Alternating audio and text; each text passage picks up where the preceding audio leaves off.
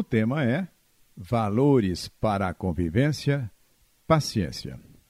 Realizo o desenvolvimento do tema adotando como base o livro Valores para a Convivência, cujos autores são Esteve Pujol e Pons e Inês Luz Gonzalez. Esse livro, Valores para a Convivência, foi editado pela A Girafa. Cabe, entretanto, lembrar que não está mais disponível nas livrarias por estar esgotado. Convém recordar que é adotado a árvore como uma representação metafórica dos 20 valores para a convivência que estamos estudando. E essa árvore conta com um tronco formado por respeito, liberdade e justiça, que são os valores que examinamos até essa oportunidade. Agora vamos examinar paciência, persistência e prudência, iniciando pelo valor paciência. E os autores Esteve e Inês consideram estes três valores de uma maneira especial, pois dizem eles que esses valores impregnam de equilíbrio, de consistência e de moderação todos os demais valores. Sua ausência malograria qualquer valor e converteria em uma caricatura. Dizem eles que esses valores são como valores adjetivos para os demais. Tem paciência quem sabe esperar com calma o que demora a chegar.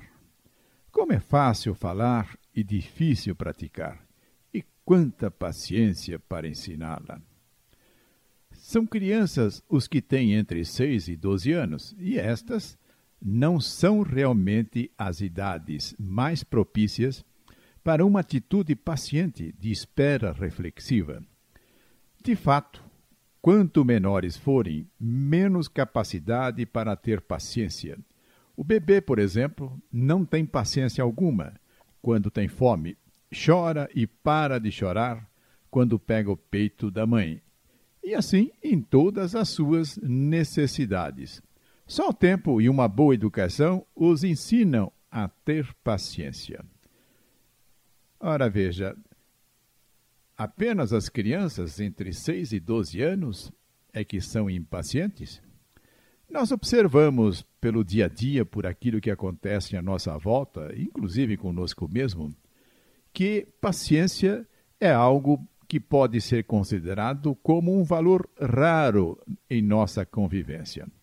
Isso se dá nas mais diferentes situações, no trânsito congestionado, no atraso para que um determinado encontro possa se realizar, na concretização de algum propósito que tenhamos firmado. Dessa forma, convém deixar registrado que desenvolver esse valor, torná-lo presente em nossa vida, é algo fundamental. Evidentemente, podemos dar uma atenção especial em relação às crianças e mostrar, através de sua educação, a importância da paciência. Ser paciente é aguardar e deixar passar tempo suficiente para que chegue algo que desejamos. Assim dizemos que aguardamos o trem das nove horas, ou aguardamos que chegue de novo a nossa vez. Se passar mais tempo do que o previsto, nos impacientamos.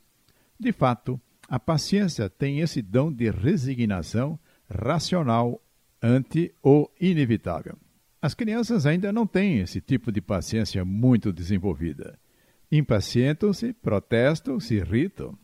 Por isso, é muito importante ensiná-las a aguardar. Todavia, é impossível que saibamos aguardar se não temos esperança, se não sabemos esperar. De fato, não valeria a pena ter paciência se não vislumbrássemos a mais remota possibilidade de que nossa esperança será realizada cedo ou tarde. Nosso filho deve saber esperar que terminemos nossa conversa ao telefone, porque deve ter segurança dada por nós que depois o atenderemos. Mas se desconhece esse atendimento, a criança de hoje e o adulto de amanhã não saberão esperar e a impaciência os consumirá.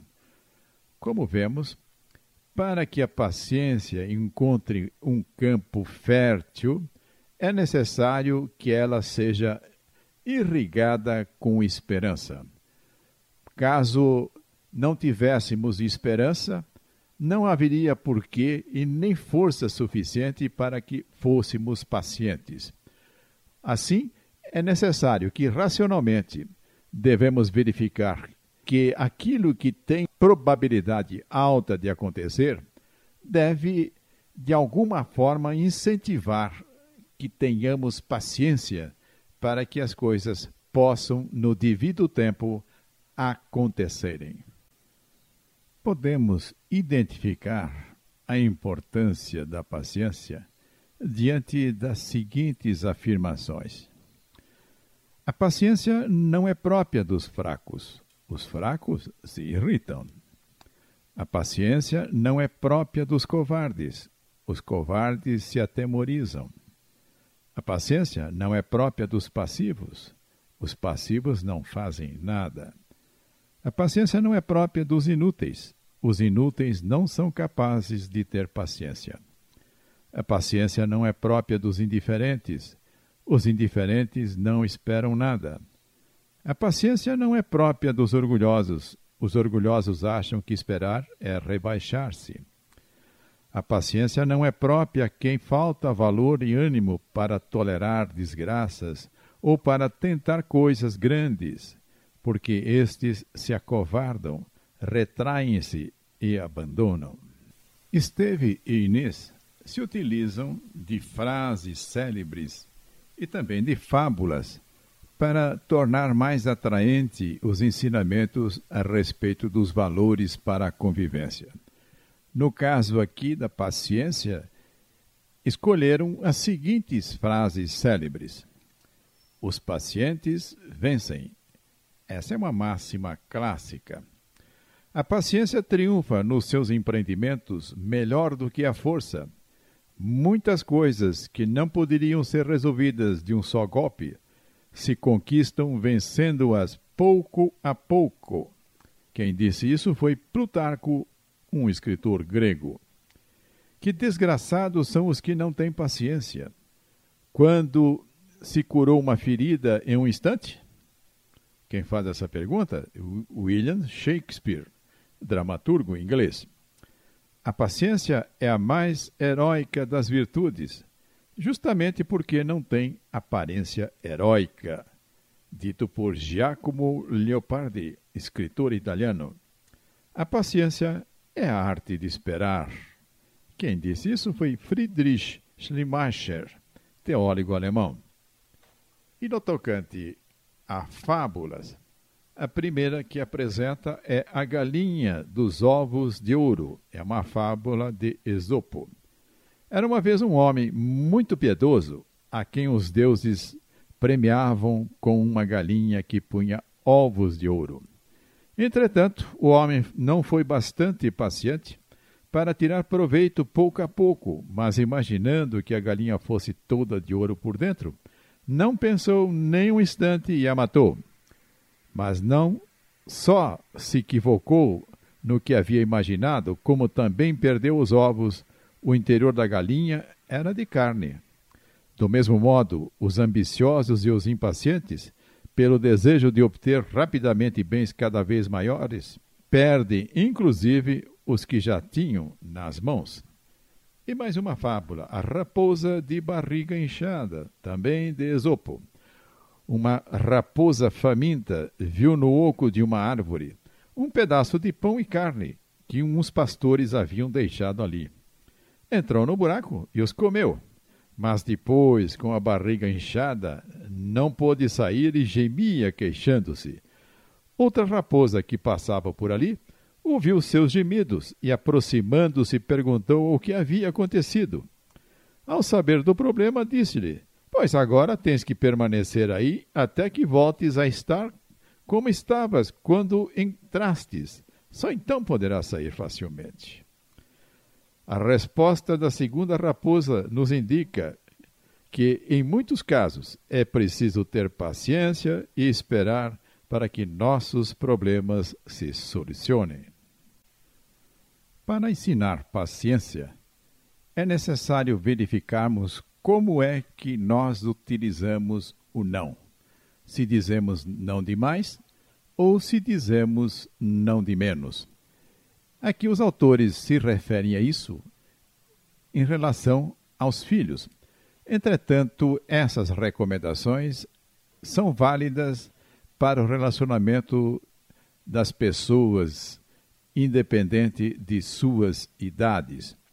Vejamos aqui o que, que acontece se dizemos não demais para nossos filhos. Ele se sentirá profundamente frustrado, acreditará que não vale a pena pedir, não confiará na boa vontade das pessoas, perderá sua necessária autoestima, duvidará de que não o amamos bastante, sairá em busca de pessoas que lhes digam sim. Será uma criança desconfiada. Existem pesquisas que revelam que uma criança, ao atingir oito anos de idade, terá ouvido pelo menos 180 mil vezes a palavra não. Convém considerarmos que o não não ensina, pode frustrar, pode conseguir que alguma coisa não seja feita. Entretanto, a educação voltada apenas no sentido de, indicar o que não fazer não se completa. O fundamental é de que a educação tenha como lema principal ensinar o que fazer. Podem, em determinadas situações, por uma questão de urgência, termos que nos valer do não. Mas logo em seguida, convém que possamos abordar a questão levando a que os nossos filhos ou outras pessoas possam ter uma indicação valiosa de como proceder, de como fazer as coisas corretamente. Agora, se dizemos não de menos para nossos filhos, o que poderá acontecer? Acreditará ser onipotente, não saberá encarar as frustrações da vida pode tornar-se um tirano caprichoso. Julgará que sua vontade não tem limites. Não viverá com os pés no chão, viverá em um falso mundo feliz. Pensará que quando dizemos não, não o amamos. Não saberá conviver em grupo. Será uma criança mimada. Portanto, não se trata de eliminar o não do processo de educação mas de sabermos dosar a sua aplicação e termos consciência de que uma determinada situação exige ou não, ou se requer um outro tipo de procedimento. Todos os extremos são maus, e como na maioria das vezes, a virtude se encontra no meio. Os pais devem aplicar a técnica do pescador.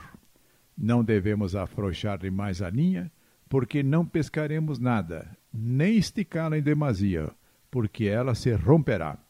Devemos esticar e soltar sucessivamente, com mãos de artista e senso de oportunidade, sempre atentos à reação do peixe. É muito perigoso ceder por princípio ante a impaciência infantil, uma vez que esta impaciência pode tornar o aspecto de conduta irada e irritação manifesta, exageradamente ostensiva. Se a pescaria é uma arte e uma rara lição de sabedoria, muito mais ainda é saber dizer não ao nosso filho. Nosso filho nunca deve tirar partido da sua ira. As crianças podem tirar proveito de sua ira por dois caminhos distintos. Porque os mais velhos cedem aos seus desejos, justificados ou não, quando ela começa a gritar e a espernear. Neste caso, a ira tem todas as características de uma chantagem.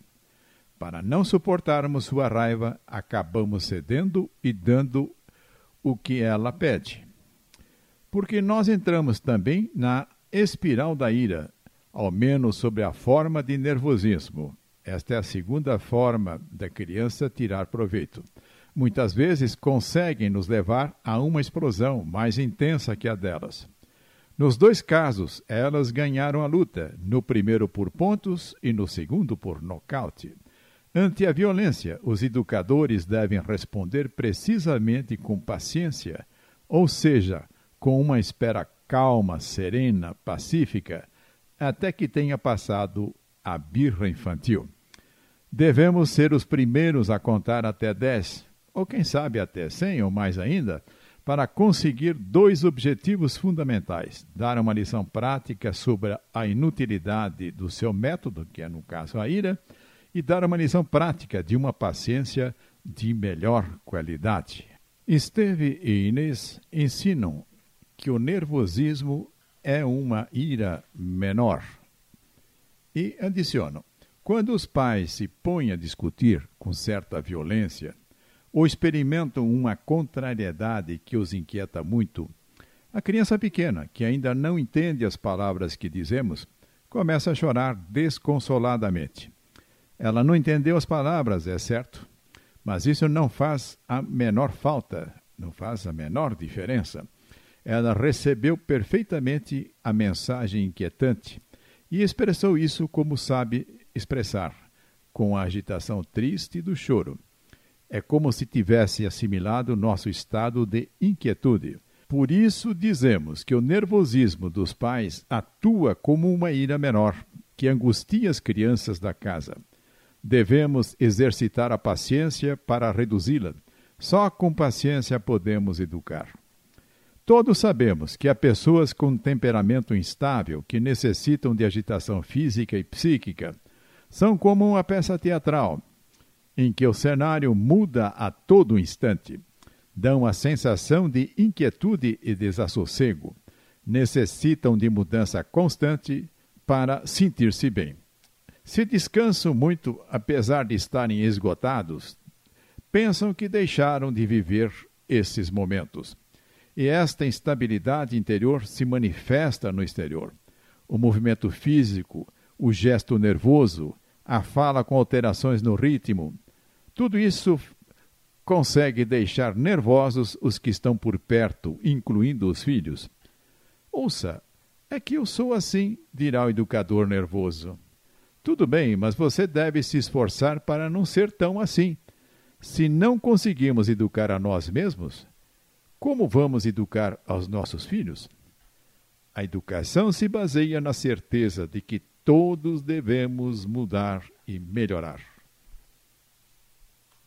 Para que possamos refletir mais a respeito da paciência, ofereço algumas questões para nossa consideração.